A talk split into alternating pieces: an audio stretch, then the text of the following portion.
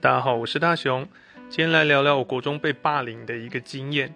或许是因为小学时候常转学，所以其实我一直没有办法好好的去融入一个班级里面。而到了国中的时候呢，我们班上有一位智能障碍的同学，那这位同学常被班上的同学欺负、取笑，常常叫他做这件事情，然后做的不好再去嘲笑他。而我那个时候。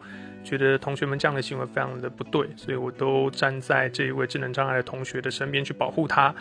当然，我也成为了被霸凌的一个对象。所以我记得有一次印象最深刻的是，呃，我连人跟桌子一起被撞翻掉，一个体重八十多公斤的一个国中生连人带桌子被撞翻。那个时候看着大家的表情，我到现在都还印象很深刻。这位国中的好同学林志豪，我不知道您过得还好不好，希望您的人生在此之后都是顺利的。